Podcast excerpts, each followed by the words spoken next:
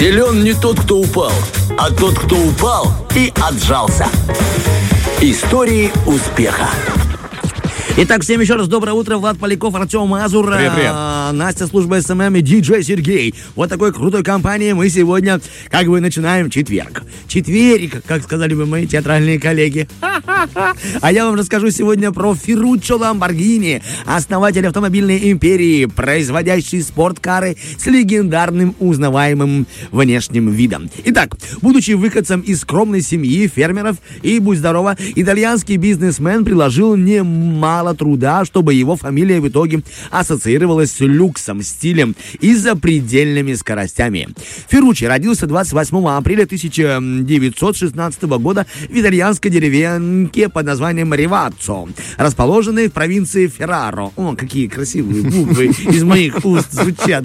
Ах, классно. Примерно как зарплата тоже красиво звучит. Итак, через че- четыре дня после рождения мальчика крестили в католической церкви. Его отец Антонио и мать Эвелина занимались виноградниками, и поэтому Ламборгини с детства был причастен к фермерскому искусству. Однако самого э, мальчика земледелие не так сильно интересовало. Его куда больше интересовала техника, которая обрабатывает всю эту землю. Ферруччи был э, мальчиком способным, пытливым и упорным. Поэтому это все не осталось просто так.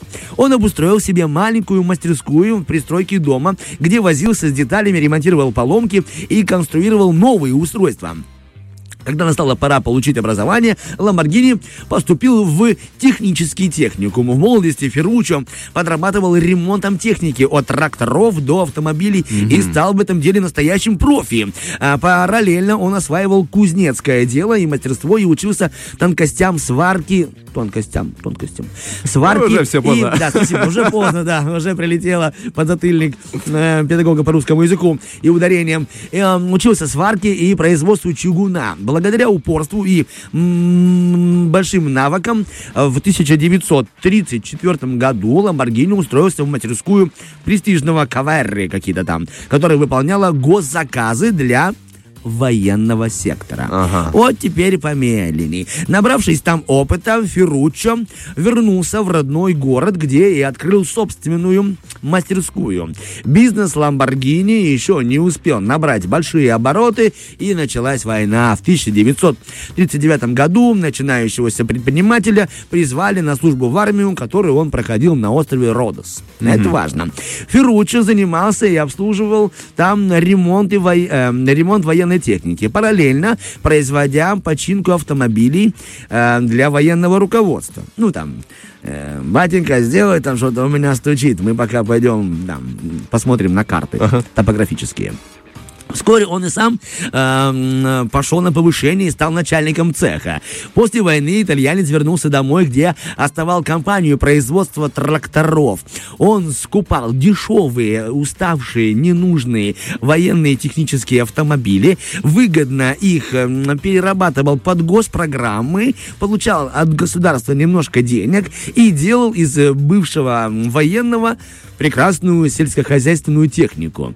Классно у него это получалось. И дело шло довольно-таки бодро. И в 1950 году основал он небольшую компанию под названием Lamborghini Tractory. То есть он э, делал э, тракторы. Это очень удивительно. Я Прикольно, не- да. я не знал. Но, однако, все-таки, как же он пришел к этим скоростным автомобилям, дабы сократить свое повествование, я вот ра- вот расскажу. Однажды у него была стычка с э, представителем компании Ferrari, Энцо Феррари. Ламборгини увидел его автомобиль и сделал пару таких, ну, замечаний, мол, слушай, тут бы лучше вот так и вот так, оно было бы полезнее тебе.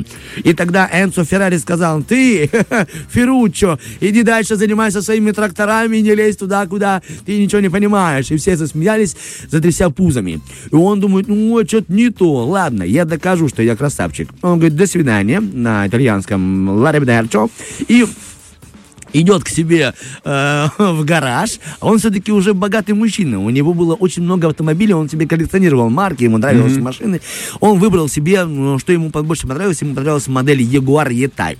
И на основе этой машины, взяв какие-то там прелести, хитрости, он и создает свою узнаваемую, крутую, обтекаемую, с незабываемым внешним видом машину, которая потом выходит на мир и всех шокирует. Вот так и появилась легенда Ламборгини.